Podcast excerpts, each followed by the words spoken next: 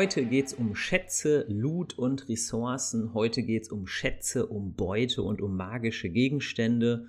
Und ich habe das große Glück gehabt, einen der besten Podcaster Deutschlands für diese Folge als Unterstützung hier zu rekrutieren.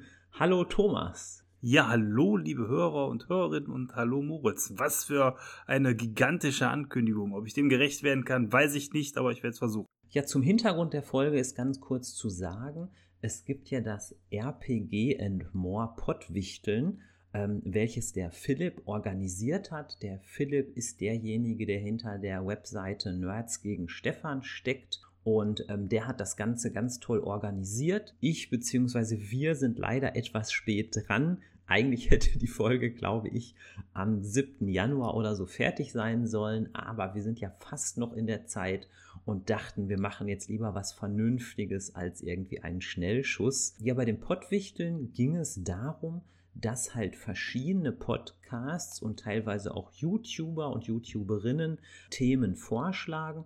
Und hier war es so, dass der Podcast Ungeheuer Vernünftig, ein Podcast, den ich auch sehr gerne höre, der hatte im Grunde ein Thema vorgeschlagen und hatte das genannt Ressourcen im Rollenspiel, Loot und nachhaltiges Wirtschaften. Und Katrin und Björn, die halt diesen Podcast machen, haben ja eine durchaus interessante Formulierung hier gewählt, denn unter Ressourcen könnte man ja extrem viel sich eigentlich vorstellen. Es könnte vielleicht die Lebenszeit sein, die ich habe, um das schwarze Auge zu spielen oder ein anderes Rollenspiel zu spielen.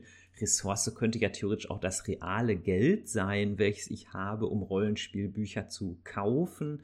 Aber wir haben jetzt wirklich mal versucht, den Begriff Loot in den Mittelpunkt zu stellen, den ja auch ähm, Katrin und Björn genannt haben und ähm, haben jetzt gesagt, dass wir halt in erster Linie halt wirklich über, sag ich mal, Schätze sprechen wollen, über Beute und alles, was damit zu tun hat.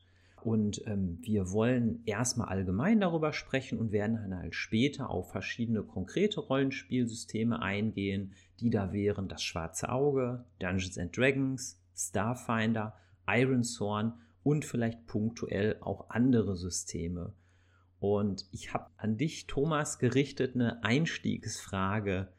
Hättest du Bock, eine Mini-Rollenspielrunde kurz zu betreuen? Äh, nein.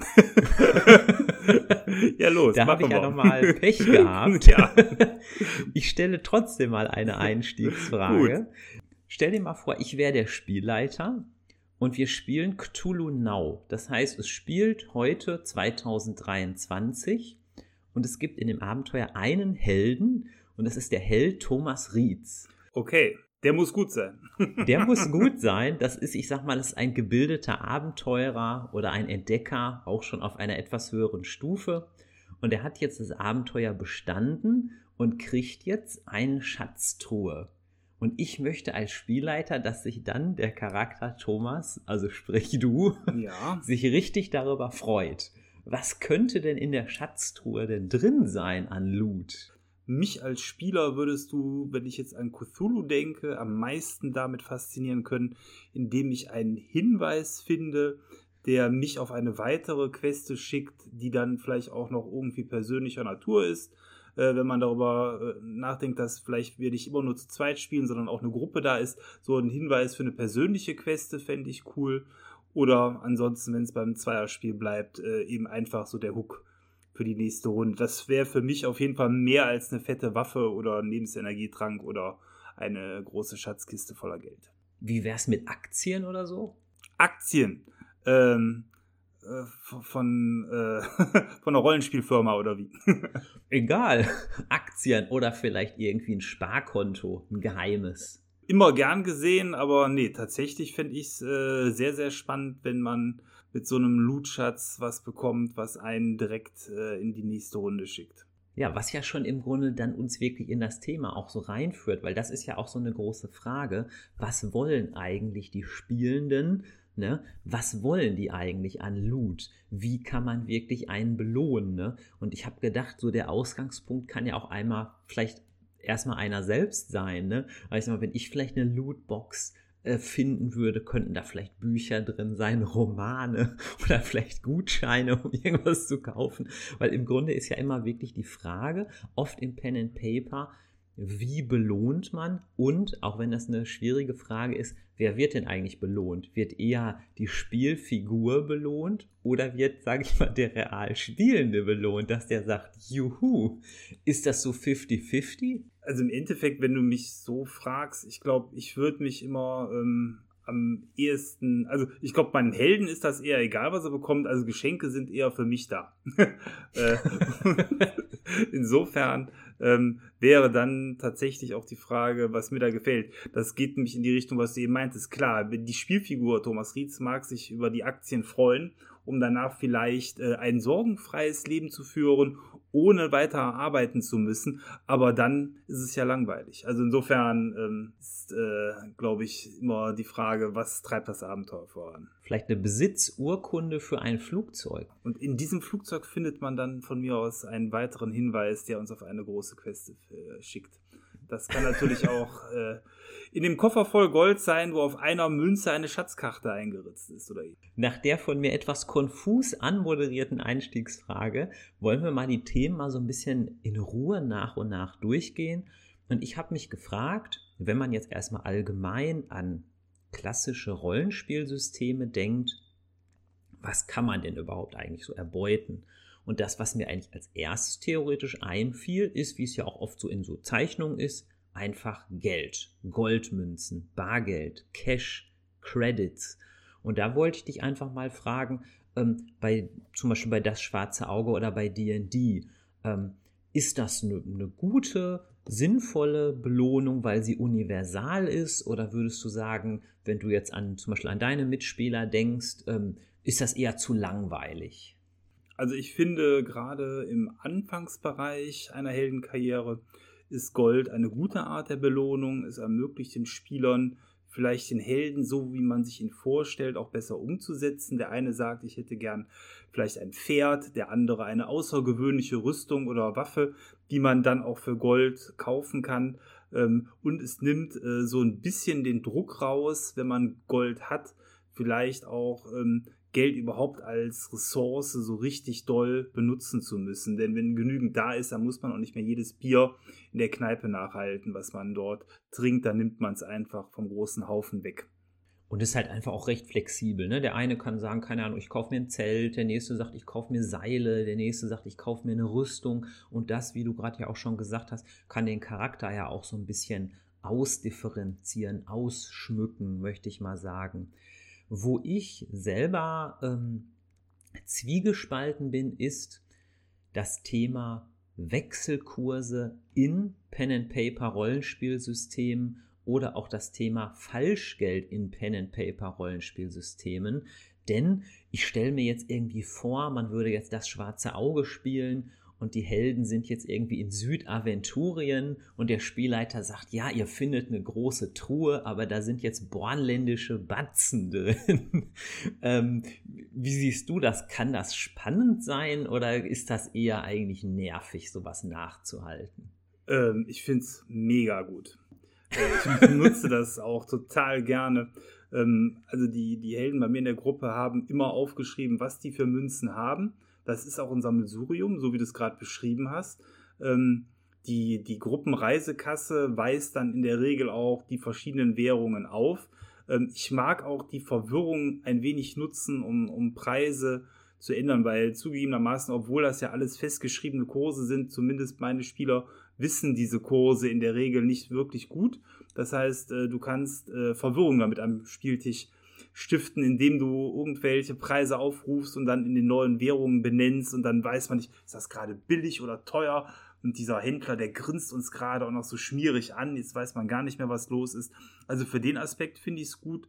Ähm, auf der anderen Seite kann sowas auch ähm, tatsächlich Abenteueraufhänger sein, weil bleiben wir beim schwarzen Auge, wenn man dort in den schwarzen Landen vielleicht mit den Münzen des Feindes erwischt wird oder umgekehrt, ähm, dann mag das sogar ähm, dazu führen, dass sich das Abenteuer in eine bestimmte Richtung wendet. Also man kann es benutzen, es soll aber auch aus meiner Sicht nicht zum Nerven per se dienen. Ne? Also man muss jetzt nicht eine Stunde in der Wechselstube verbringen, nur um alles getauscht zu bekommen. Also das ist dann vielleicht auch nicht so spannend.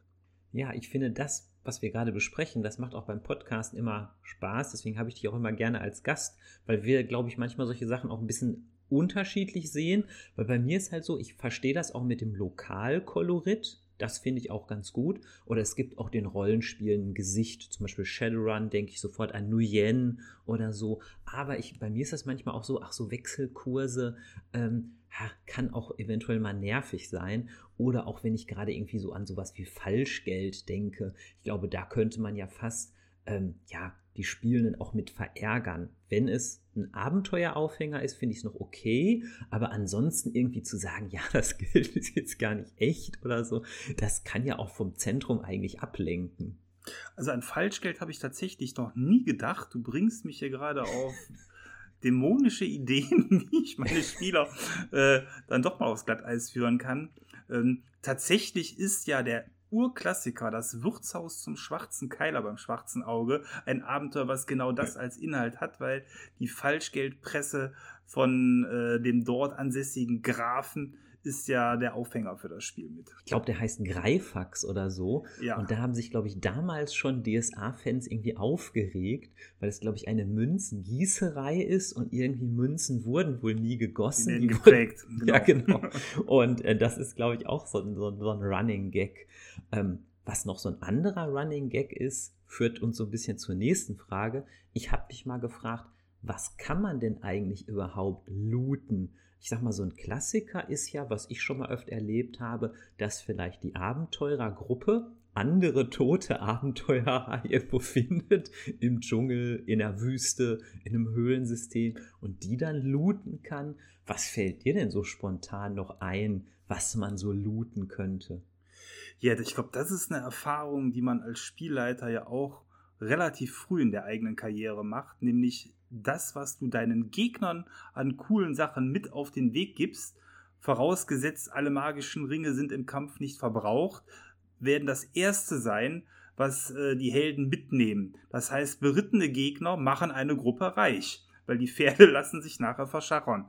Äh, das gleiche gilt für besondere Rüstungen, Tränke anderer Firlefanz und ähm, Insofern, um deine Frage zu beantworten, ich glaube einfach den Gegner ganz klassisch zu looten, wie bei einem Diablo, ist sicherlich das, äh, was den meisten Gruppen als erstes einfällt und was einen auch als Spielleiter und Meister vielleicht dazu veranlassen sollte, eben nicht übers Ziel hinaus zu schießen, sondern eben dann auch die, die ich sag mal, die abgeranzten Räuber nicht mit für 800 Dukaten Pferden auszustatten. Ja, ich glaube, da gibt es auch unterschiedliche Gruppendynamiken in unterschiedlichen Runden. Also mir ist es zum Beispiel aufgefallen, ich hatte so über zehn Jahre eine feste Runde, das schwarze Auge. Da war das Looten gar nicht so wichtig aber ich spiele jetzt in einer neuen Runde, so ungefähr seit zwei Jahren, Starfinder und da ist das Looten äh, bei mehreren in der Runde wirklich der helle Wahnsinn. Also die. Katsching! ja, also wirklich. Also es ist wirklich äh, spannend, wie unterschiedlich das sein kann. Meine Theorie ist ein bisschen, dass Menschen, die viele Computerspiele spielen, dieses Looten irgendwie so, weiß ich auch nicht, aufgesogen haben ist irgendwie so von mir so eine persönliche Theorie.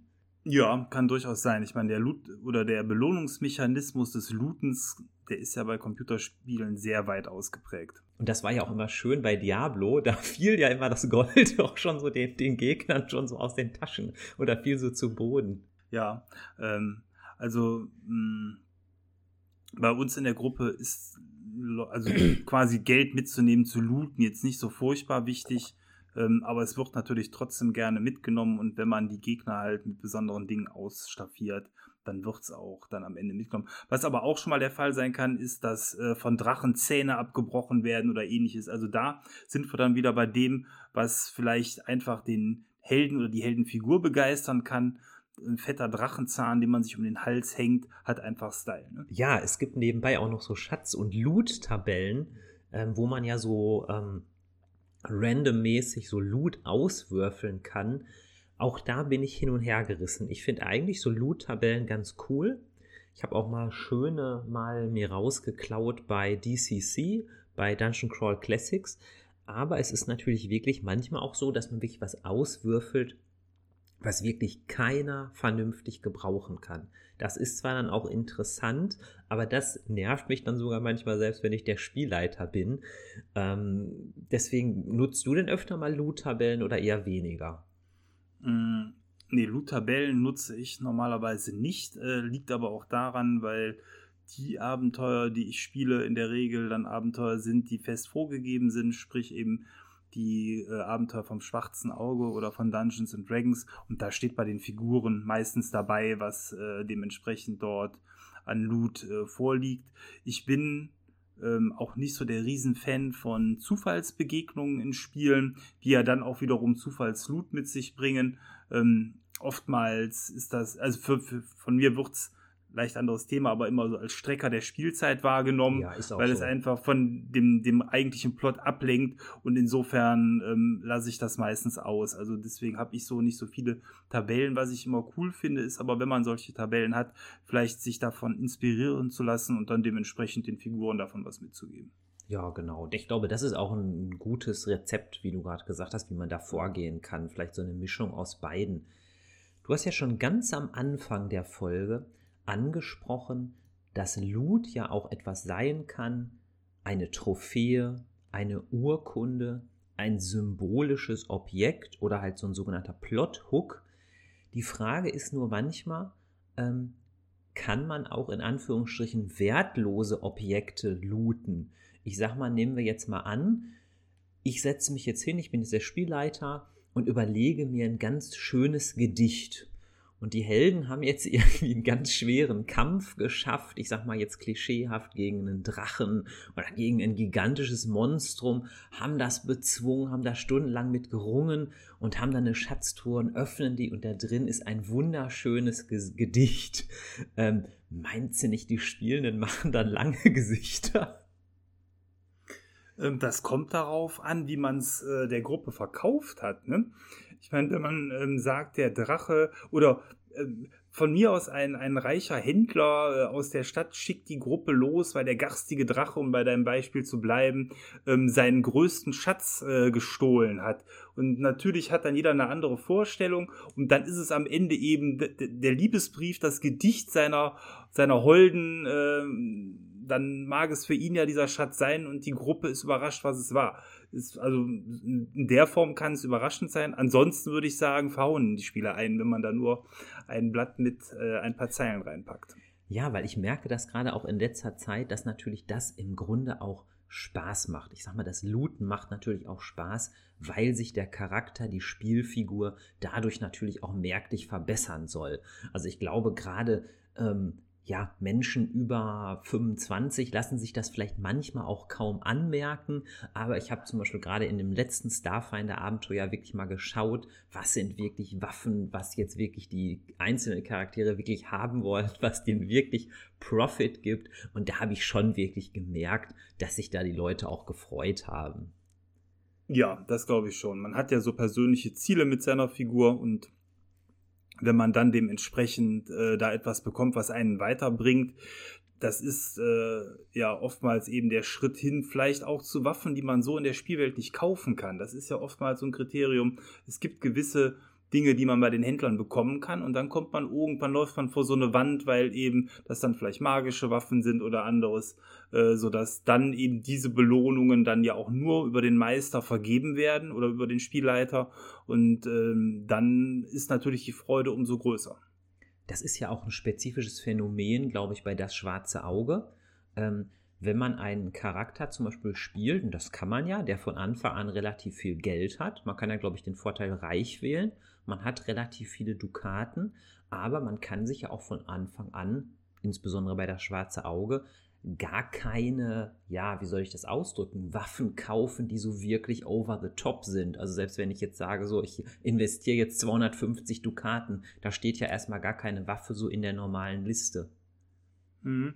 Nee, das, das stimmt. Ähm, wobei es äh, natürlich dann in dem System auch Regeln gibt, um eben über mehr Wert oder über mehr Kosten dann hochgeschmiedete Waffen sich kaufen zu können. Ähm, die Regeln gibt es dazu. Ist die Frage, ob man damit spielen will und ob man eben seinen Anfängerhelden direkt mit so einer Powerwaffe ausstatten will. Also wir nutzen es eigentlich äh, eher so, dass die Gruppe vom Powerlevel her gleichbleibend steigt und man natürlich auch eine Motivation haben will für die Zukunft. Aber das kann ja jede Gruppe machen, wie sie möchte. Um die Regel mal zu skizzieren, ich versuche das mal aber so halb aus dem Kopf. Da war es, glaube ich, so, dass wenn ich mir jetzt eine Waffe vorstelle, ich sag mal, nehme mal einen Dolch, der hat normalerweise 1 W6 plus 1. Und wenn ich den jetzt will mit einem Trefferpunkt mehr, kostet der, ich glaube, so das Fünffache von dem normalen Preis. Ich glaube, so ähnlich funktioniert das, ne? Genau, man kann ähm, die, die Schnittkraft aufwerten, man kann aber auch äh, noch andere Dinge ähm, dementsprechend verbessern. Das Problem ist, all das ist damit verbunden, dass irgendeiner das Ganze schmieden können muss und der braucht einen gewissen Talentwert. Und das führt wiederum irgendwann dazu, selbst wenn dein Held diese von dir eben angegebenen 250 Dukaten hat, äh, wofür man durchaus so eine gute Waffe dann auch sich kaufen kann, ab einem gewissen Grad, muss man natürlich jemanden finden, der einem diese Waffe macht. Und da ist wiederum, glaube ich, die Spielwelt gegebenenfalls limitierender Faktor, weil einfach ein Top-Schmied nicht irgendeinem Hempel seine Premium-Waffe in die Hand drückt. Ähm, darüber kann man das dann vielleicht zumindest dann aus Spielleiter-Sicht dann auch nochmal regulieren, wenn man sagt, okay, ich möchte nicht, dass zwar meine sehr reichen, aber sehr kleinen Helden dann mit so einer Waffe rumlaufen. Ja, und ich hatte auch immer das Gefühl, die Regel ist nicht so ganz bis zum Ende gedacht, weil gerade Waffen mit einem niedrigen Grundpreis, zum Beispiel der Dolch, ähm, selbst wenn er das Fünffache kostet, ist gar nicht so extrem teuer. Und da müsste man sich ja fast fragen, warum haben nicht irgendwelche Räuber oder so, warum haben die nicht so einen Dolch, wenn er gar nicht so unendlich viel wert ist? Äh, ja, genau. Das, das ist wiederum auch der andere Punkt. Äh, in einer Spielwelt, wo die Verfügbarkeit von super krassen Waffen sehr hoch ist, muss man auch mal damit rechnen, dass die Gegner solche super krassen Waffen haben. Und ob man so einen Dolch zwischen den Rippen stecken haben möchte, sei mal dahingestellt. Was noch so ein Punkt ist, den ich persönlich für etwas schwierig sehe, ist, wenn ähm, die Heldengruppe etwas erbeutet, wo aber der Wert schwierig zu eruieren ist oder sogar ein Artefakt, wo man gar nicht weiß, was macht es wirklich. Ist es gut, ist es schlecht, ist es mittel? Oft war da so eine Folge, da war ich längere Zeit auch Spieler bei das schwarze Auge dass man sich die Sachen aufgeschrieben hat, aber man hat sie dann nie eingesetzt und sie sind quasi so auf der Ausrüstungsliste verstaubt, weil irgendwie sich nie die Gelegenheit, die Zeit ergeben hat, wirklich zu eruieren, was ist es wert, was kann dieser magische Gegenstand und dadurch hat es irgendwie auch nicht wirklich Spaß gemacht. Ja, ist nachvollziehbar. Das ist auch einer der Gründe, warum ich an der Stelle das in der Regel so mache, auch wenn es nicht unbedingt dann der Realität entspricht, dass ähm, die Spieler erklärt bekommen, was sie gefunden haben. Also spätestens in der nächsten Stadt ist dann doch jemand in der Lage, ähm, dort bei einem Hisinde-Geweihten oder sonst wo, um bei dem DSA-Beispiel zu bleiben, sich die Gegenstände irgendwie analysieren zu lassen, ähm, weil alles andere führt wirklich nur dazu, dass man irgendwelchen Plör mit sich schleppt, wo keiner weiß, was es ist. Noch schlimmer, der mächtige Artefaktgegenstand wird dann als unscheinbares Messer notiert und dann weiß man weder als Spielleiter noch, wenn das Meisteramt schon mal wechselt nachher, was hat der Spieler überhaupt? Und dann geht mich der Blick in die Runde und dann, ja, in die Runde, und dann muss man sagen, ja, das stand in dem und dem Abenteuer, da muss ich, das habe ich heute nicht dabei, erst nochmal selber gucken. Deswegen, nee, meine Devise ist da, solche Dinge zeitnah mitzuteilen und dann auch die Freude am Tisch äh, wachsen zu sehen. Ja, also mit Tipps für die Spielleitung, da bin ich auch meist zurückhaltend, aber da würde ich sagen, ist wirklich ein Tipp, entweder sofort sagen, was es ist, oder vielleicht spätestens beim nächsten Lagerfeuer, beim nächsten Dorf irgendwie sagen, was es ist. Weil, wie gesagt, bei mir war das mal so, ich hatte irgendwie ganz lange auf meinem Charakterbogen irgendwie so ein Skorpion des Kefnet oder so ein Skorpion des Bontu oder was auch immer der mhm. hieß. Und ich wusste irgendwann gar nicht mehr, was das war. Und dann wusste es, wie du es gerade beschrieben hast, irgendwann wusste selbst der Spielleiter nicht mehr so genau, was das überhaupt war. Ja, selbst bei profanen Dingen wie einem Heiltrank, wenn man nicht daneben schreibt direkt, was der tatsächlich an Wirkung hat, weil es gibt da ja verschiedene Wirkungsstufen, sind die Dinger einfach blöd. Dann äh, weiß man im Zweifelsfall nie, was es ist. Noch schlimmer ist natürlich eben auch da, ähm, wie, wie stehst du dazu? Äh, Tränke, wo Heiltrank draufsteht, aber Gift drin ist? Finde ich auch irgendwie schräg. Also würde mir, würde mir nicht gefallen. Mir ist nämlich auch in letzter Zeit aufgefallen, sobald Spieler oder Spielerinnen das Gefühl haben, hm, es könnte auch ein Nachteil sein, ist es wirklich so, dass die meisten es gar nicht konsumieren. Also die gehen gar nicht dran, die probieren es gar nicht aus Und ähm, deswegen bin ich wirklich dazu übergegangen, wenn überhaupt, kann man irgendwie sagen, der Trank hat immer einen Vorteil und er hat eventuell einen ganz kleinen Nachteil. Das könnte man vielleicht noch irgendwie machen. Aber glaube ich, da, ähm, weil sonst, ich sag mal, ver, ver, vergammelt ist in Anführungsstrichen. Ja, also da haben wir scheinbar die gleiche Meinung. Ähm, man muss kommunizieren, was man verteilt. Alles andere, äh, ja, geht einfach irgendwann in Vergessenheit und keiner weiß mehr, was man da so mitschleppt. Genau. Jetzt kommen wir aber mal zu einer Sache. Ich habe ja gerade auch ein paar kritische Sachen gesagt. Eine Sache, die ich richtig cool finde, sind generell Abenteuer oder Szenarien mit einem Schatz im Fokus. Also sei es jetzt irgendwie der Goldrausch in Alaska oder wo auch immer, oder sei es zum Beispiel auch, es gibt ein schönes altes DSA-Abenteuer, äh, das heißt In Liskas Fängen. Das ist im Grunde ein Abenteuer, wo wirklich einfach die Helden Schatzsucher sind, die suchen einen großen Schatz. Es gibt eine, das kann man auch ohne Spoiler sagen, es gibt noch eine befeindete Schatzsuchergruppe, die den Schatz denen vorher wegschnappen wollen. Sowas finde ich irgendwie cool, weil es wirklich eigentlich diesem, diesem Looten einen, einen Sinn gibt und die, die Heldengruppe nicht zu irgendwelchen Vandalen, sage ich mal, verkommen lässt, die überall irgendwas looten. Ja, also das sind äh, schöne Abenteueraufhänger, finde ich auch. Die Gruppe hat ein Ziel, es gibt eine Vorfreude.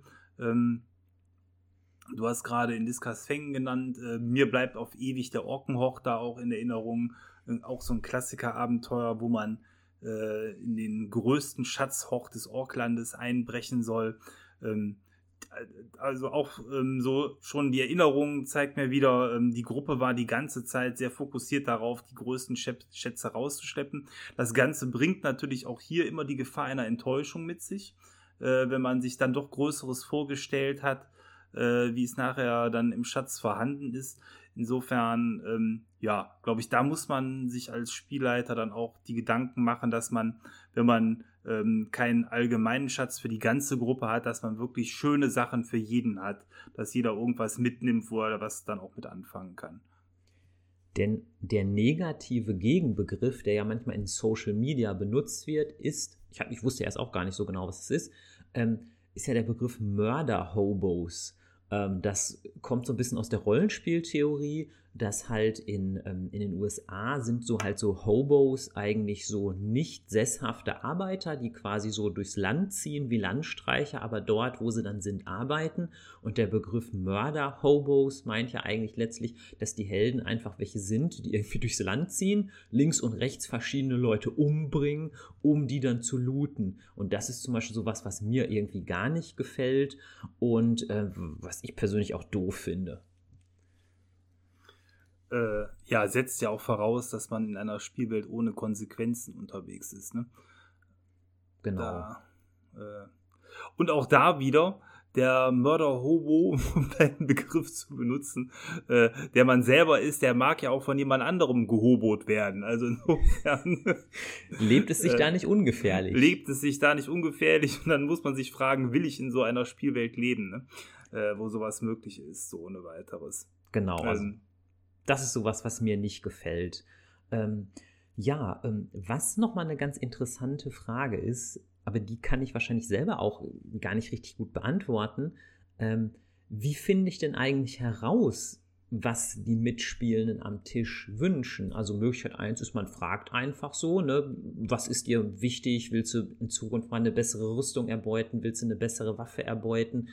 Oder kann man das irgendwie antizipieren? Wie versuchst du das denn? Mhm. Also ich habe es da äh, ziemlich einfach, weil ich seit irgendwie 25 bis 30 Jahren, eher 30, mit den gleichen Leuten spiele. Ähm, da weiß ich, wer wie tickt und was der gerne hätte. Ähm, ansonsten wäre ich da tatsächlich, gerade wenn es eine spontane Runde ist oder neue Spieler mit dabei sind, da hilft eigentlich aus meiner Sicht nochmal zu fragen, was so die Spielziele sind. Weil hell sehen kann ich zumindest noch nicht. Nee, also ich wie, auch wie nicht. Wie machst du es? Ja, ich auch nicht. Also ich, also ich frage auch teilweise oder versuche es dann einfach zu antizipieren. Also ich habe zum Beispiel auch ähm, in letzter Zeit fast das Gefühl gehabt, in der jetzigen Runde, wo ich Spielleiter bin, dass ich fast zu wenig Beute, zu wenig Loot, sage ich mal, ausgeschüttet habe. Und deswegen habe ich da in letzter Zeit echt wirklich nachgelegt. Ähm, es ist ja immer. Ja, wird mir gefallen. Also genug ist nie genug. es ist ja immer ein bisschen die Gefahr natürlich, dass man jetzt zum Beispiel was zu viel, zu Gutes rausgibt. Es gibt ja manchmal so ganz alte Abenteuer, sei es jetzt von DD oder von DSA, wo man dann zum Beispiel ein Elixier finden konnte, das auf Dauer Stärke plus 4 gibt oder auf permanent Körperkraft plus 4. Ich glaube, sowas ist ziemlich cheesy, das ist ziemlicher Käse, oder?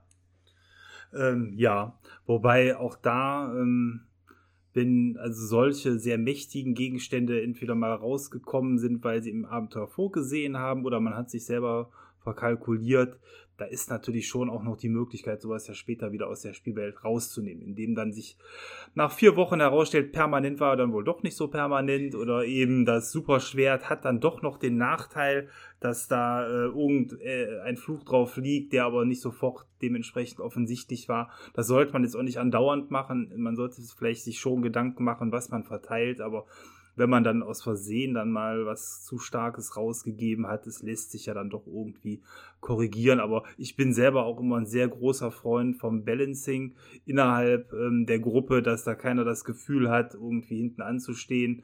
Insofern sollten Geschenke dann entweder reihum verteilt werden oder in einem ähnlichen Maße oder aber, wenn man feststellt, dass dann als Beispiel der Krieger der Gruppe einfach, weil er sich besser ähm, steigern lässt, dann vom Schadensoutput, wenn man da überhaupt Wert drauf legt, der Gruppe enteilt, dann kann man vielleicht dem Magier dann doch nochmal irgendwie ein Gimmick an die Hand geben, falls der Magier schwächer wäre in dem Beispiel, dass er dann mithalten kann, dass man es so irgendwie macht. Ne?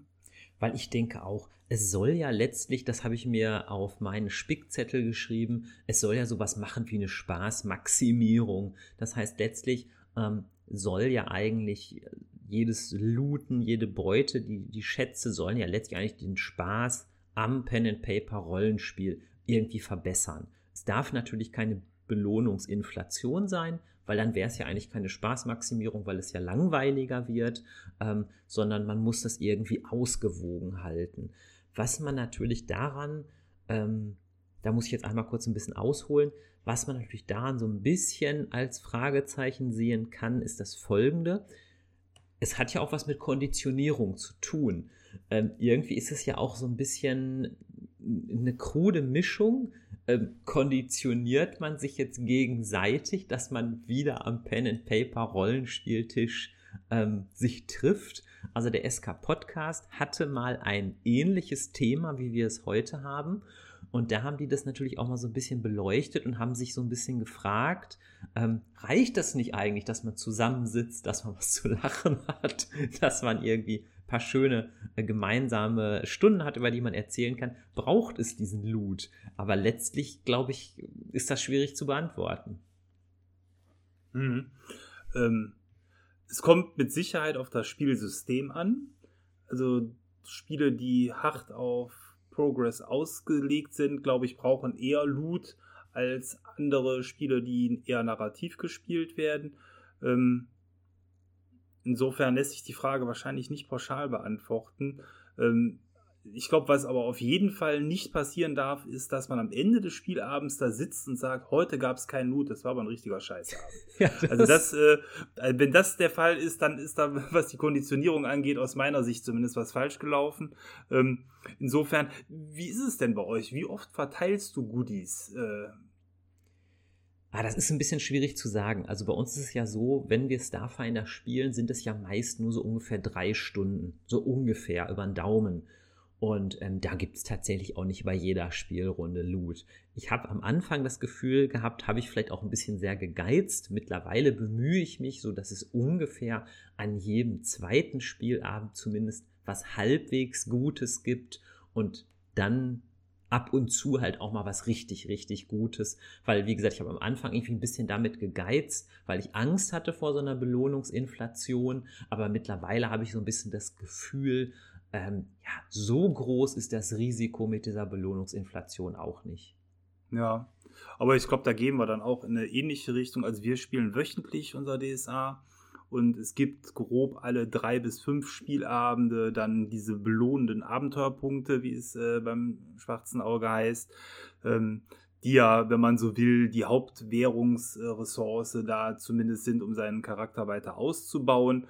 Äh, Loot oder, also den klassischen Loot natürlich so, wie es die Kämpfe hergeben. Da würde ich aber mal behaupten, so richtig gute, tolle, herausragende Gegenstände gibt es da also eher so, boah, vielleicht einmal im halben Jahr was richtig Gutes, äh, manchmal dauert es auch noch länger. Also eher auch da meine Devise, je eher man am Ende eines Charakterlebens ankommt, desto freizügiger werde ich, weil ich weiß, okay, das sind jetzt eh nur noch zwei, drei Abenteuer, die diese Helden ähm, haben. Da kann man dann mal richtig auf die Kacke hauen, um es so auszudrücken. Ja. Und ähm, auf der anderen Seite, wenn es dann drüber war, ist es auch nicht so schlimm, weil der Charakter danach nicht mehr gespielt wird. Also ähm, lieber so die ersten zwei Drittel der Heldenlaufbahn relativ restriktiv und konservativ, damit eben das nicht ähm, über das Ziel hinausschießt und zum Ende hin steigert sich das bei mir. Aber äh, ja, da wäre für mich auch interessant, wie andere das handhaben. Ja, also ich habe ja im Grunde noch mal eine, eine weitere Theorie, warum so Loot und Schätze und Beute und magische Gegenstände immer wieder eine Rolle spielen. Ich vermute mal, das hat auch vielleicht mit so den Ursprüngen der Pen-and-Paper-Rollenspiele zu tun, die ja, sage ich mal, in der Fantasy-Literatur liegen, vielleicht bei Tolkien, Herr der Ringe, vielleicht auch bei Robert E. Howard, sowas wie Conan oder so. Mhm. Und da spielt das ja auch immer wieder eine Rolle. Ne? Die Hobbits kommen zum Beispiel zu Galadriel, ich hoffe, ich sage es jetzt richtig, und da kriegen sie ja auch so Belohnung. Der eine kriegt so ein bisschen Erde, der andere kriegt da so ein Licht. Ähm, und ähm, vielleicht kommt das auch da einfach schon her oder auch so ältere Fantasy-Geschichten, wie hier die über Taran, was auch mal verfilmt wurde, Taran und der Zauberkessel. Da wird ja teilweise auch irgendwie, gibt es ja auch Schätze und Loot und so. Ich glaube, dass das irgendwie so in dem Genre auch so verwurzelt ist. Ja, also ich meine, das Zauberschwert ist ja schon mit Artus eingeführt worden als genau. geilsten Loot der Geschichte. Ne? genau. Also, also äh, ja, zu 100 Prozent. Also es ist, also besondere Gegenstände sind essentieller Bestandteil, glaube ich, der meisten großen Fantasy-Geschichten. Ne? Das, also das das denke ich auch, dass es irgendwie auch von dem, von dem erzählerischen Aspekt oder von den, von den Wurzeln immer wieder irgendwie eine Rolle spielte und dass deswegen das auch das Interesse weckt. Ja, wir haben jetzt so ungefähr, ja, fast 40 Minuten gesprochen und wir wollen jetzt noch mal ganz kurz, ja, zumindest ein paar Stichworte zu DSA sagen, dann zu D&D und dann vielleicht noch zu anderen Systemen. Ähm, bei das schwarze Auge ist es ja ganz interessant, da können wir ja einfach mal mit anfangen. Ähm, da ist mir zum Beispiel mal aufgefallen, dass manche Charaktere von Anfang an eigentlich eine super Ausrüstung haben, dass die gar nicht so viel looten können. Also ein Beispiel wäre da zum Beispiel der Chorgeweihte. Der Chorgeweihte ist so ein, so ein Krieger, der aber gleichzeitig ein Priester ist. Ich vereinfache das jetzt mal sehr stark, weil er eben dem, dem Gott Chor dient. Der hat am Anfang die sogenannte Panther-Rüstung. Das ist eine Plattenrüstung. Das ist ja fast eine der besten Rüstungen im Spiel. Und der hat so einen Chorspieß, was auch eine relativ gute Waffe ist. Das heißt, da wäre zum Beispiel meine Vorstellung, dass man den an den ersten fünf bis zehn Spielabenden eigentlich fast kaum belohnen kann, weil er eigentlich schon total gute Sachen hat. Ist das typisch für DSA oder wie würdest du das sehen? Mhm. Also ich finde bei DSA findet dieser Fortschritt, hatten wir eben schon angerissen, hauptsächlich über die Abenteuerpunkte statt. Ähm, tatsächlich sind besondere Gegenstände hier eher zweitrangig. Äh, magische Gegenstände und Artefakte sind in der Spielwelt eher selten. Ähm, werden wir gleich auch noch den Unterschied zu D&D und Starfinder bestimmt aufmachen. Und ähm, insofern ist es richtig, was du sagst. Es gibt Charaktere, die schon zum Start, das sind ja insbesondere alle magischen Charaktere, die haben halt häufig schon magische Waffen, magische Rüstungen und, und Firlefanz dabei ähm, wohingegen der berühmte Zuckerbäcker des schwarzen Auges mit äh, Glück ein magisches Nudelholz dabei hat, äh, womit er besonders gut äh, seinen Backenskill äh, verbessern kann. Ähm, ja, das ist, glaube ich, da beim schwarzen Auge tatsächlich etwas, was sich auch über all die Jahre wenig geändert hat. Also ich würde schon sagen, heute gibt es mehr magische und besondere Möglichkeiten, auch regelgestützt als vor 15 Jahren oder vor 20 Jahren, aber trotzdem ist es so, ähm, dass es hier eher weniger äh, ist im Vergleich zu anderen Systemen. Auf der anderen Seite die Ursprünge des schwarzen Auges. Ich erinnere mal an Nedim, die Tochter oder Nedime, je nachdem, wie man es aussprechen will. Ich sage immer Nedim. Nedim, die Tochter des Kalifen. Da gab es diesen unsäglichen Trank, der plus zwei auf alle guten Eigenschaften gebracht hat. Ein Grund, warum jeder bei uns in der Gruppe Nedim befreit hat. Musste ja sein, ne? Musste sein. Ja, weil ansonsten ist ja wirklich bei das schwarze Auge das mit dem Looten auch so etwas speziell, weil ja auch sehr vieles reglementiert ist. Wenn ich jetzt zum Beispiel an den Chorgeweihten denke und jetzt nehmen wir an, der würde jetzt in einem Abenteuer ähm, einen magischen Bogen finden, der würde den ja wahrscheinlich gar nicht verwenden. Ähm, oder auch vielleicht ein Magier, der würde ja genauso wenig diesen magischen Bogen verwenden, weil er ihn sogar gar nicht verwenden darf. Ja, genau. Also äh, die oder viele Artefakte sind dann natürlich höchst speziell. Da ist sowas wie eine Linse, die dir Sprachen übersetzt oder das Lesen ermöglicht. Vielleicht etwas, was viele benutzen können. Aber gerade magische Waffen sind äh, eine Sache, die sich kaum verschenken lassen. Übrigens ein Kniff, warum ich dann eher schon mal im höheren Bereich auch ähm, einen Barren oder einen kleinen Barren mit äh, magischem Metall die Gruppe finden lasse oder als Belohnung des Kaiserhauses übergebe, damit sich dann jeder selber das schmieden lassen kann, was er haben möchte. Denn wie du schon sagst, die Wünsche sind da so unterschiedlich. Der eine braucht das, der andere das. Das geht gar nicht so pauschal. Ja, und dann ist ja halt auch noch das, was ich gerade so ein bisschen angedeutet habe, gerade die Akademie-Magier bei das schwarze Auge ähm, dürfen ja innerweltlich, spielweltlich bestimmte Sachen gar nicht nutzen, weil es ja so einen Kodex da gibt, dass zum Beispiel ein, ein Akademiemagier eigentlich keine Armbrust ähm, benutzen darf. Natürlich kriegt er innerweltlich erstmal auch vielleicht nicht sofort eine Strafe, wenn er es tut. Also das ist auch so ein bisschen wischiwaschi. Äh, das stimmt, ja. Dieser äh, Codex Albyricus, den du meinst, der hat natürlich sehr viele und bizarre Regeln und ähm, wenn jemand da sich rollenspielmäßig auch drauf stützt, dann wird er gewisse Dinge nicht anziehen und auch nicht benutzen. Und noch schlimmer ist es ja bei äh, den berühmten Rondra-Geweihten, die sehr viel Wert auf Fairness legen, im Gegensatz zum Chorgeweihten, äh, so dass auch da äh, eben schon ganze Waffengattungen außen vor gelassen sind, weil äh, dann zum Beispiel die Armbrust als unfaire Waffe gilt. Der Chorgeweihte, das nur mal so als Randnotiz, das ist ja eine Theorie von mir, die bisher nicht widerlegt wurde, ist auf der ersten Stufe, glaube ich, der stärkste Charakter, den es gibt. Ist meine Theorie. Äh, kann ich jetzt weder bestätigen noch verneinen, aber ich glaube, ähm, jeder Charakter, der wie ein Chorgeweihter äh, Special Tricks kann, plus gut kämpfen und schon mit besten Waffen ausgestattet ist, hat das Potenzial, für ein Abenteuer, wo Kämpfen im Vordergrund steht, ein guter Charakter zu sein. Ja. Genau, gerade die Rüstungen sind ja gerade bei das schwarze Auge, also bei DSA 5, glaube ich, sind auf dem ersten Stufe und so sehr stark. Wenn man da eine gute Rüstung hat, da ist man doch schon ganz schön gut aufgestellt. Ja. Ja, kommen wir dann mal zu dem anderen großen System, Dungeons and Dragons da sind natürlich die Unterschiede zu das schwarze Auge doch schon recht, äh, ja, recht messbar. Also ich sag mal, bei D&D gibt es hier das berühmt-berüchtigte Schwert plus eins, was ja im Grunde einen Punkt Schaden mehr gibt, auch einen plus eins halt auf darauf, dass man trifft beim Zuschlagen und zumindest in der Darstellung von D&D ist das ja eigentlich gar nicht so selten. Nee, das stimmt. Also da gibt es ja sogar Händler für magische Waffen und ähnliches. Also das ist schon eine deutlich fantastischere Welt, als es beim schwarzen Auge der Fall ist. Zumindest wenn wir jetzt Ferun uns zum Beispiel herauspicken, was ja so ähm, damit den vergessenen Reichen so eine Art Standardwelt für die, die vielleicht ist. Ne? Würde ich auch so sagen, ne, dass das eigentlich eine Standardwelt ist, ne, die ja auch aus vielen, sag ich mal, Computerspielen bekannt ist, aus vielen Romanen bekannt ist und wo es mir zum Beispiel auch aufgefallen ist, es gibt ja manchmal auch vorgefertigte Helden auf Stufe 3 oder so und die haben dann ja meist irgendwie ein Schwert plus 1, eine Armbrust plus 1 oder so etwas. Da scheint das ja auch ja einfach so zum System zu gehören, dass du, glaube ich, das als Spielleiter fast schon ähm, einbauen musst. Ja, wobei ich hatte das dir, glaube ich, im Vorgespräch gesagt. Ähm, jetzt äh, meine Erfahrungen bei D&D sind jetzt nicht unglaublich viele Kampagnen. Ich habe zwar ein paar Bücher hier äh, zu Hause, aber ich habe jetzt noch nicht so viele gespielt.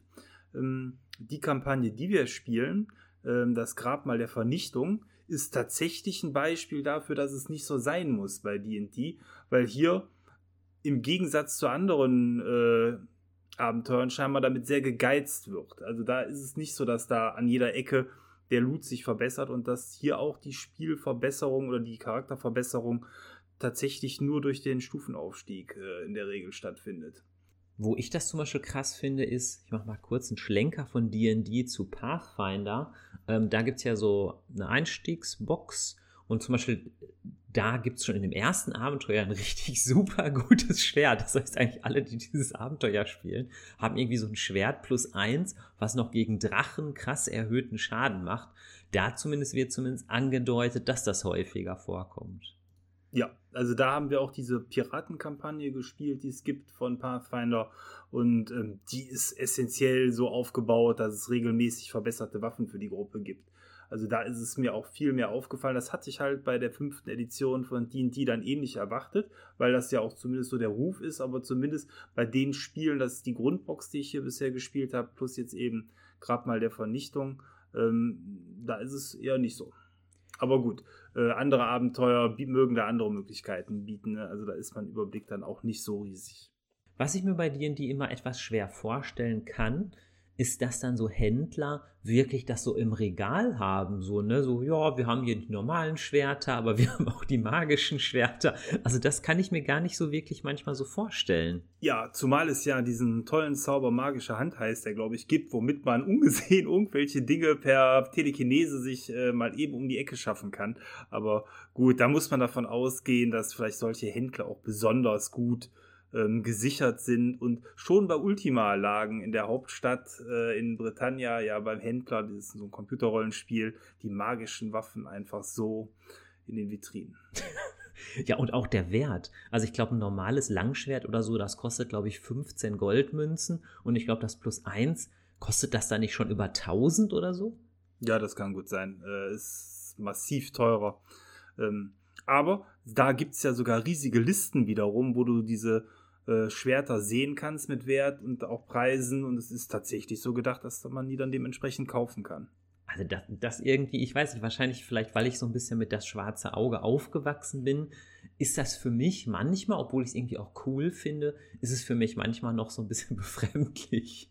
Ja, wobei ja zumindest in dem Dungeon Master Book äh, dementsprechend auch viele Seiten mit Artefakten drin sind. Ne? Also da ist ja schon die Auswahl recht groß und üppig. Ja, das glaube ich auch, dass das auch vielleicht so ein bisschen, na, ein Alleinstellungsmerkmal ist es nicht, aber es ist ein bisschen so ein Aushängeschild auch von D&D. Ja. Ja gut, äh, gehört hier, glaube ich, dann doch nochmal deutlich verwurzelter zum Spiel dazu. Ich meine, im Namen stecken ja schon Drachen und Kerker. Insofern äh, will man da ja dann in selbiger auch eindringen und entweder dem Drachen was klauen oder es einfach so aus dem Kerker herausziehen. Ein noch krasserer Fall ist meiner Meinung nach Starfinder. Ich spiele das ja jetzt mit äh, ein paar Kumpels seit fast zwei Jahren. Und, aber wir spielen auch nicht so ganz häufig. Ähm, aber ich will eigentlich darauf hinaus, um mal zu erklären, da explodieren die Preise unglaublich. Also in-game die Preise.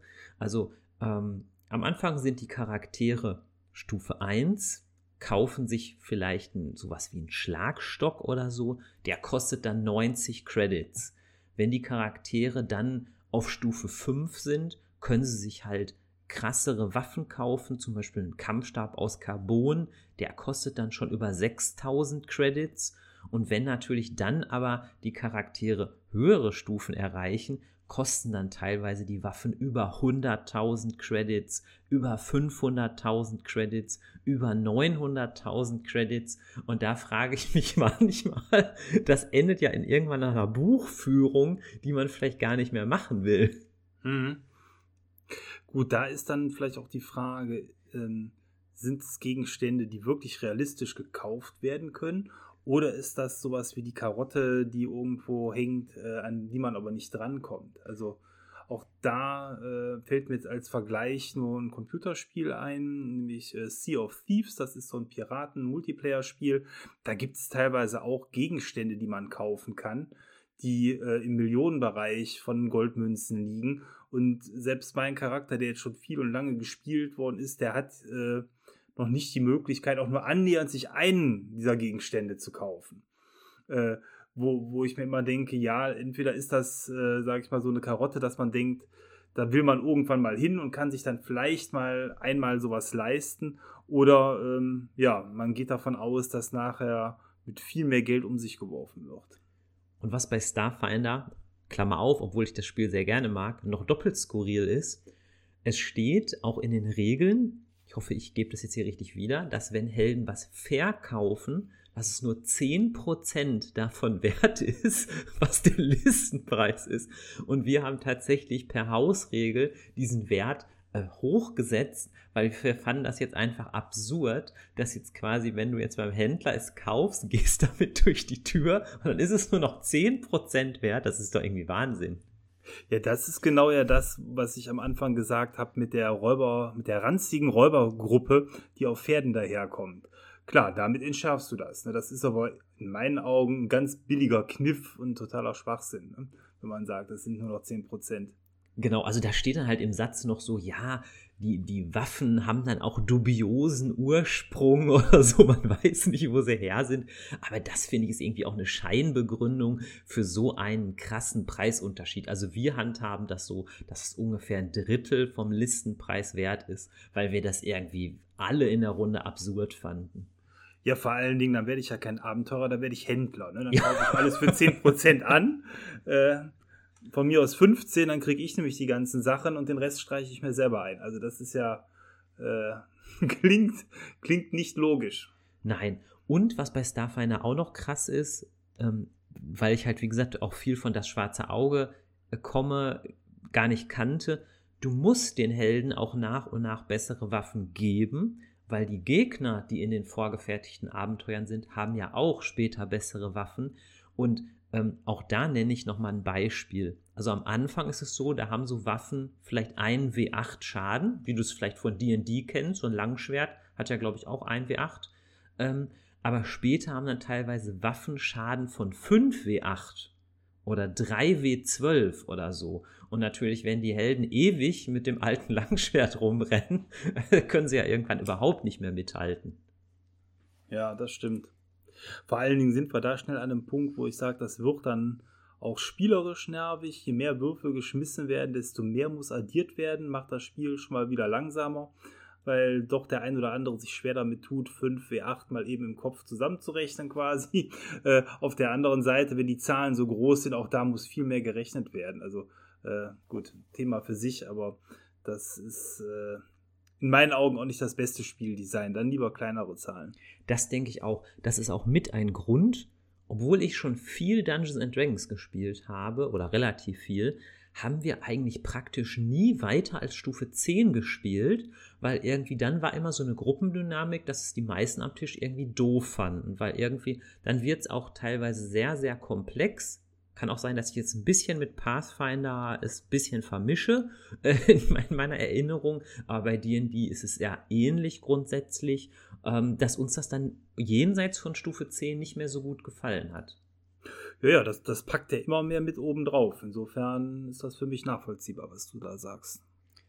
Jetzt kommt noch mal zum Schluss als krasses Gegenbeispiel Iron Thorn. Iron Thorn ist ein Rollenspiel, aber es ist ein sogenanntes Erzählspiel. Ich habe dazu auch schon mal eine Folge gemacht, bei der ich mich ähm, sehr detailliert mit dem René auch darüber unterhalten habe. Hört euch das gerne auch mal an. Und da geht man einen ganz anderen Ansatz, als wir den eigentlich jetzt fast die ganze Episode lang haben. Bei Iron Thorn ist es so, wir haben es ja auch schon mal zusammengespielt, ich glaube mal zwei, dreimal. Mhm. Du hast einen Charakterbogen, der passt auf eine Seite. Du hast auch nur relativ wenig Werte, Geschick, Herz, Eisen, Schatten, Verstand und so weiter. Und es gibt Leisten. Es gibt eine Leiste, die gibt dein Leben wieder, eine, die gibt so deine Willensstärke wieder und eine Leiste, die heißt Vorrat. Vorrat ist am Anfang von plus 5, ist erstmal also gut, gut vorhanden, hat einen Wert von 5, kann runtergehen bis auf 0. Und im Regelbuch, weil es nur zwei Sätze sind, lese ich die mal ganz kurz vor. In Ironthorn musst du dir kaum Gedanken über deine Ausrüstung machen. Deine Vorratsleiste bildet auf abstrakte Weise ab, wie gut du insgesamt vorbereitet bist. Das schließt Kleidung, Munition, Nahrung, Trinkwasser und gewöhnliche Ausrüstung mit ein. Du musst nicht über deine Essensration und andere gewöhnliche Dinge Buch führen. Und das finde ich ist für ein Erzählspiel wirklich ein genialer Ansatz. Ja, ich glaube sogar nicht nur für ein Erzählspiel, sondern generell für Rollenspiel. So trifft es zumindest meinen Geschmack. Also wenn ähm, das Buchführen von den Dingen, die du eben genannt hast, also Kleidung, Munition, Nahrung, Trinkwasser und so weiter, keinen spielerischen Wert hat, weil die Gruppe gerade durch eine Wüste zieht oder ähnliches, wo es dann zum Spannungsmomentum äh, vielleicht gehören soll, sehe ich da wenig Wert drin, dass äh, Spieler in Anführungsstrichen mir in jeder Stadt auf den Zeiger gehen, weil sie irgendwo noch Essen kaufen wollen oder nochmal Pfeile nachkaufen. Das sind alles Ressourcen, wo ich auch sage, die sollten einfach da sein, weil ähm, zumindest eben mir macht die Art der Simulation des Rollenspiels keinen Spaß, wo man bei Händlern ist und dann den besten Preis für einen Pfeil ausfeilscht. Also mir kam das auch total entgegen. Natürlich ist Iron Thorn auch ein Erzählrollenspiel, das ja eher den narrativen Fokus hat, aber mir kam das irgendwie auch total entgegen, weil du kannst das natürlich auch im Pen and Paper, finde ich, ganz gut darstellen. Das heißt, wenn du jetzt bei Vorrat 5 bist, bist du vielleicht ein Charakter so ein bisschen, der, der steht im Saft, der ist gut aufgestellt, der macht sich keine Sorgen um das Morgen. Und wenn du dann halt schon so bei Vorrat 1 bist, ne, dann bist du halt doch schon etwas so abgehalftert, abgewrackt, denkst du, oh, wo finde ich die Arbeit, äh, bist vielleicht auch so ein bisschen abgehärmt. Ähm, das finde ich eigentlich einen, einen schönen Ansatz, der vieles auch vereinfacht, aber trotzdem irgendwie einen interessanten Fokus behält. Ja, also vor allen Dingen, weil es ja dann doch durch dieses fünfstufige System, oder gibt es noch über fünf? Oder, Nein. Äh, nee. Ähm, dann dementsprechend ja äh, die, die Bandbreite gibt dann so ein bisschen vor, wo der Held sich befindet. Man kann sich da selber einordnen. Ist in Ordnung. Trotzdem haben natürlich die verschiedenen Systeme so ein bisschen ihre Berechtigungen, weil bei Ironsworn, was mich im Gegenteil wieder irritiert hat, ist, wenn es kein Geld gibt, kann ich natürlich jetzt nicht sagen, ich habe zwar einen anderthalbhänder, aber ich kaufe mir jetzt einen Zweihänder ich kann jetzt nicht sagen, ich habe einen Kurzbogen, ich kaufe mir jetzt einen Kompositbogen. Weil bei Starf, äh, bei Starf, bei Iron Sworn wird im Grunde nur erfasst, habe ich eine Waffe, die aufs Töten ausgerichtet ist, oder habe ich, sage ich mal, nur einen Knüppel. Ähm, und ähm, da sind erstmal die Waffen, solange sie jetzt aufs Töten, aufs Kämpfen ausgerichtet sind, sind sie im Grunde gleich gut. Ob ich jetzt einen anderthalbhänder habe oder ein Langschwert oder ich habe eine Streitaxt oder ich habe einen Morgenstern. Das ist erstmal gleich. Das ist zwar irgendwie auch cool, aber hat manchmal mich so ein bisschen irritiert, weil ich dachte, ach, jetzt will ich doch mal hier irgendwie was holen. Ja, gut. Jetzt ist natürlich der gesamte Fokus bei Iron Sworn, äh, dass man im Dialog zusammen das Spiel irgendwie schafft und einfach eine gute Geschichte erleben will. Hm, da ist glaube ich, weniger so dieser persönliche Fortschritt äh, des Charakters irgendwie so im Vordergrund. Und da passt das. Ähm, aber ich glaube, das ganze Spiel Iron Sworn ist ja eher wirklich ein heruntergedampftes Rollenspiel, so würde ich es mal bezeichnen. Dadurch, dass das Narrative da so weit im Vordergrund steht. Und ich glaube, wenn man damit insgesamt fein ist, dann passt das. Ähm, bei D&D oder DSA wäre es natürlich zu wenig. Da will man vielleicht eher ähm, häufig dann auch tatsächlich gucken, welche Waffe kann ich mir dann irgendwann mal leisten oder was muss ich bezahlen, um ein Artefakt zu erhalten. Und ich mag deswegen Ironshorn so gerne, weil es durch diesen narrativen Fokus natürlich dazu führt, dass die Charaktere sich nicht über ihre Ausrüstung definieren, sondern im Sinne von Play to Find Out, man, man versucht im Spiel rauszufinden, wer ist eigentlich der Charakter, wie ist er gestrickt, was hat er denn überhaupt für Ziele? Was hat er schon erlebt? Wie geht er jetzt weiter vor?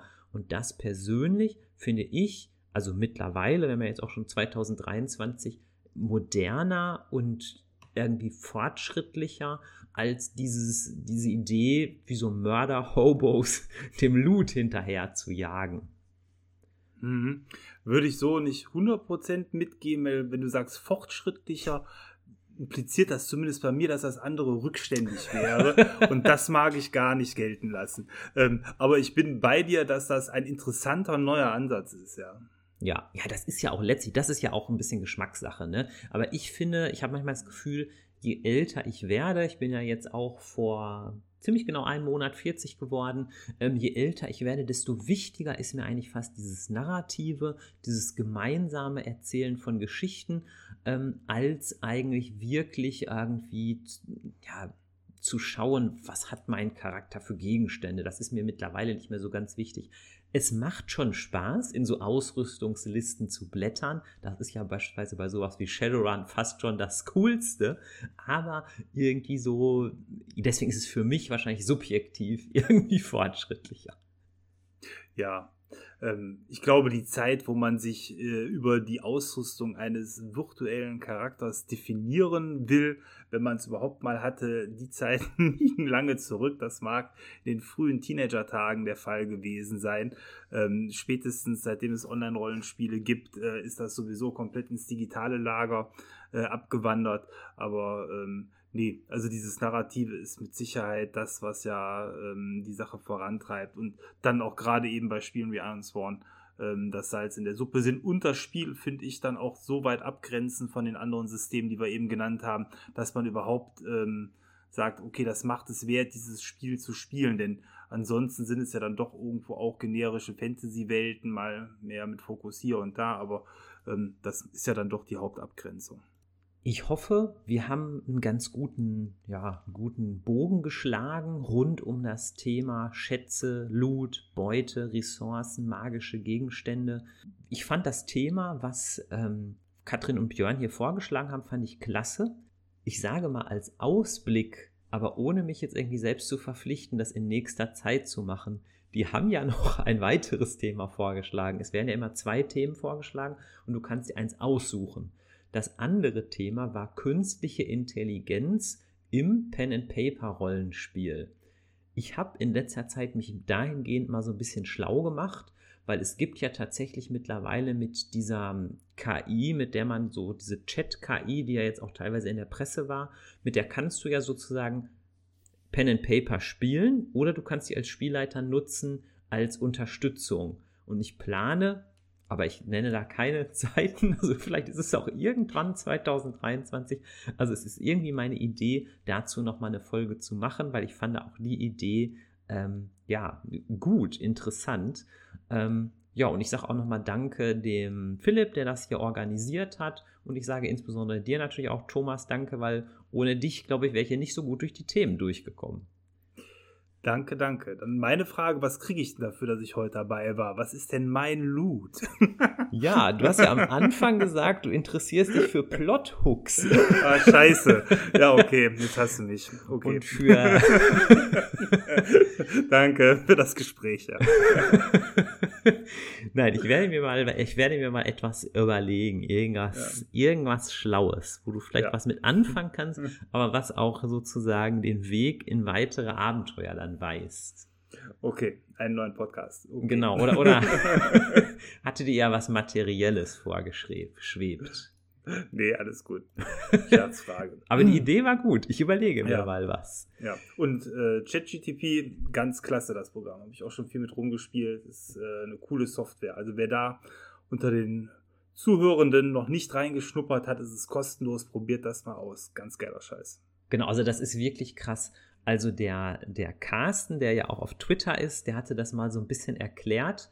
Ähm, und da kommt man auch total leicht rein. Also man muss sich da zwar einmal anmelden, auch mit seiner E-Mail-Adresse, glaube ich, aber ansonsten kostet das ja nichts. Und selbst wenn man am Anfang nur jetzt zum Beispiel eingibt, ähm, ich möchte mit dir ein textbasiertes Abenteuerspiel spielen, dieses soll in einer Fantasy-Welt spielen und ich bin der Held, dann legt fast die KI schon los und dann kann man quasi wie früher so ein Solo-Abenteuer, was aber eigentlich völlig frei ist, ähm, damit spielen. Es hat so ein paar kleine Schwächen, aber das würde ich dann in einer separaten Folge mal erläutern. Gut, ja, vielen, vielen Dank fürs Zuhören. Ich danke jedem, der hier in den Hochleveln Podcast reinhört und würde mal sagen, bis zum nächsten Mal. Ja, vielen Dank, dass ich dabei sein durfte und auch ich sage, ciao, bis irgendwann. Ja, der Podcast ist nach wie vor kostenlos, bleibt auch gerne kostenlos. Wenn ihr mich irgendwie unterstützen wollt, geht auf Twitter und äh, keine Ahnung, schreibt mir, hat mir gut gefallen, gefallen die Folge oder ähm, könntet auch sehr gerne mal den Hochleveln Podcast bewerten, sei es bei Spotify oder auch bei Apple oder bei iTunes oder wie das auch immer heißt. Ich freue mich über positive Bewertungen und sage bis zum nächsten Mal, euer Moritz. Tschüss.